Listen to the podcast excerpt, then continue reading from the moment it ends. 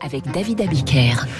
Bien, David, euh, ce matin, on va tomber le masque et on prend parti.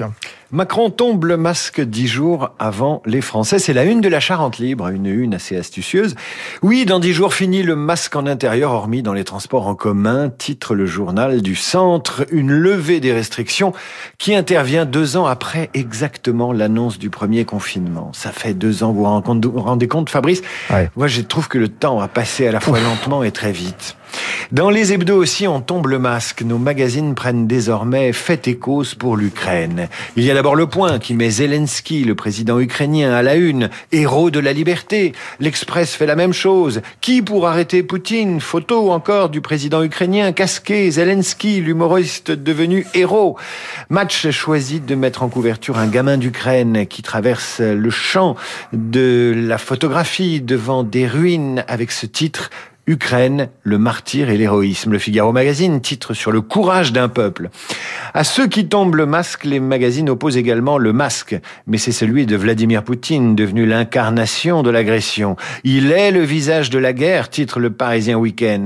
Comment l'arrêter s'interroge Challenge. Poutine encore caricaturé en une de Courrier International qui choisit ce qualificatif impensable. Oui, une guerre impensable, mais une guerre qui est bien là dans vos journaux. Oui, Poutine également à la une des Les échos qui titrent Poutine, la trajectoire du pire. Vous savez qu'hier, je vous disais en lisant les journaux que l'armée russe ralentissait, qu'elle subissait des déconvenus. C'était la tonalité de la presse d'hier. Aujourd'hui, la presse vous dit encore autre chose. Poutine inflexible dans ses buts de guerre. C'est dans les échos. Il veut prendre le contrôle de toute l'Ukraine. Dans les échos toujours, le géopolitologue Jean-Sylvestre Montgrenier vous démontre par A plus B que Poutine a l'ambition de devenir le nouveau maître de l'Europe et qu'il peut l'être. Méfions-nous du temps court, dit-il ceux qui pensent que la Russie s'embourbe. On a l'impression que si tout n'est pas bouclé en trois ou quatre jours, nous sommes en présence d'un échec. Il a raison, le géopolitologue. La presse donne chaque jour l'impression que les épisodes de la série avancent et s'enchaînent. Sylvestre Montgrenier bat en brèche l'idée que nous serions du bon côté de l'histoire. Nous avons trop longtemps cru que la Russie de Poutine était un problème soluble dans le marché. Aujourd'hui, c'est notre vision du monde qui doit être revue. Je vais vous dire ma vision du monde, je l'ai revue quand j'ai appris dans le Figaro du jour ce qu'étaient les bombes thermobariques. Les, bombes thermobariques, euh, c'est quoi? La trajectoire de Poutine ce matin, vous savez, c'est la chute d'un obus sur la centrale nucléaire de Zaporizhia, dont l'incendie a été maîtrisé, heureusement. C'est ça la trajectoire du pire. La trajectoire du pire, c'est aussi la trajectoire des bombes et le point fort de l'armée russe, l'artillerie. Et parmi ces projectiles, il y a ce que le Figaro appelle donc les bombes thermobariques, les plus puissantes après la bombe nucléaire. C'est l'équivalent de l'explosion d'AZF en 2001. Voilà comment Anne Herry, d'Handicap International, parle des bombes thermobariques dans le Figaro. Ces bombes fonctionnent en trois temps. La première détonation disperse un nuage de gaz sur un large périmètre. Ce gaz s'immisce ensuite dans les constructions ou à l'intérieur des véhicules blindés. Une deuxième détonation embrase ce gaz. La suppression ainsi produite provoque ensuite une dépression qui absorbe l'oxygène alentour. Les corps humains sont vaporisés, même s'ils sont cachés. Les bâtiments sont détruits. Aucune chance de survie dans un rayon d'action de 300, qui- de 300 mètres.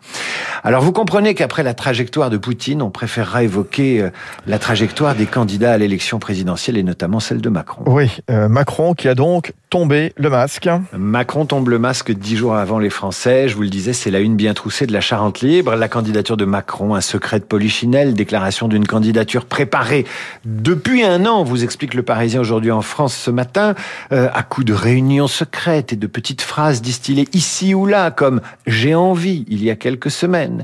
Le masque était déjà tombé. Le masque tombe également pour Brigitte Macron. Sondage de match, un Français sur trois veut que la première dame s'implique dans la campagne. Le masque tombe également chez les écologistes. Sandrine Rousseau, virée de l'équipe de campagne de Yannick Jadot pour des propos qu'elle dément et qu'elle a probablement tenus off à des journalistes. Voilà ce qu'elle aurait pu leur dire. On se plante surtout. Nos grands stratèges sont nuls. Je deviens folle. C'est un gâchis. Elle regrettait, Sandrine Rousseau également, que Yannick Jadot ne parvienne pas à imposer un récit, contrairement à Zemmour ou Macron. Nous, on vend des chaudières, a-t-elle fustigé. Alors hier soir, un communiqué du directeur de campagne de Yannick Jadot est tombé lapidaire. Un article ce jour dans Le Parisien rapporte des propos tenus par Sandrine Rousseau. Cela illustre son choix de faire prévaloir une expression personnelle sur le collectif. Nous prenons acte de sa décision. Sandrine Rousseau n'assume donc plus de responsabilité au sein de la campagne écologiste. Un communiqué très court, quatre lignes, le tout dans le contraire de l'écriture inclusive.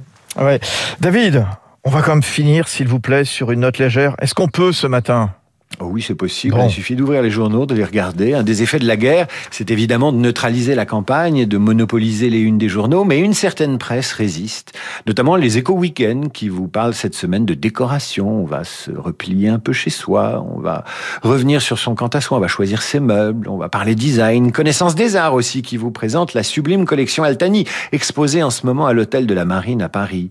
Et puis une certaine presse qui résiste encore à la guerre, c'est aussi la presse people la presse people. Et dans son obstination à ne pas regarder le monde en face, cette presse people en devient comique. William Lémergie, Sophie Davant, première vacances en amoureux. Dossier spécial généalogie dans Public. Brigitte Macron, Marion, Maréchal, François Hollande, ils sont cousins. Ils sont cousins, disent les généalogistes. Et puis il y a bien sûr les magazines féminins. À la une de Elle, cette semaine, il y a Sophie Marceau, 55 ans, en jean, seins nus, ses mains cachent sa poitrine. Sophie Marceau qui lance insolente et belle, plus je vieillis, plus je me sens libre. Beaucoup aimeraient en dire autant ce matin, mais elle a raison, Sophie Marceau. Plutôt des seins en couverture, plutôt des seins que des obus. Vous avez raison, comme ça on a bien fini sur une note légère, mon cher David. David Abiker à la revue de presse. Bon week-end, rendez-vous lundi, ici même, aux côtés de Renaud Blanc, qui sera rentré, bien entendu. Il est 9h 20 dans 5 minutes, 9h euh, le quart, heure de Paris. Eh bien, une centaine de stations de radio en Europe vont diffuser la même musique au même moment. Give Peace a Chance, enregistré en 69 par John Lennon et le Plastic Ono Band. On va l'écouter aussi sur Radio Classique en soutien évidemment à l'Ukraine.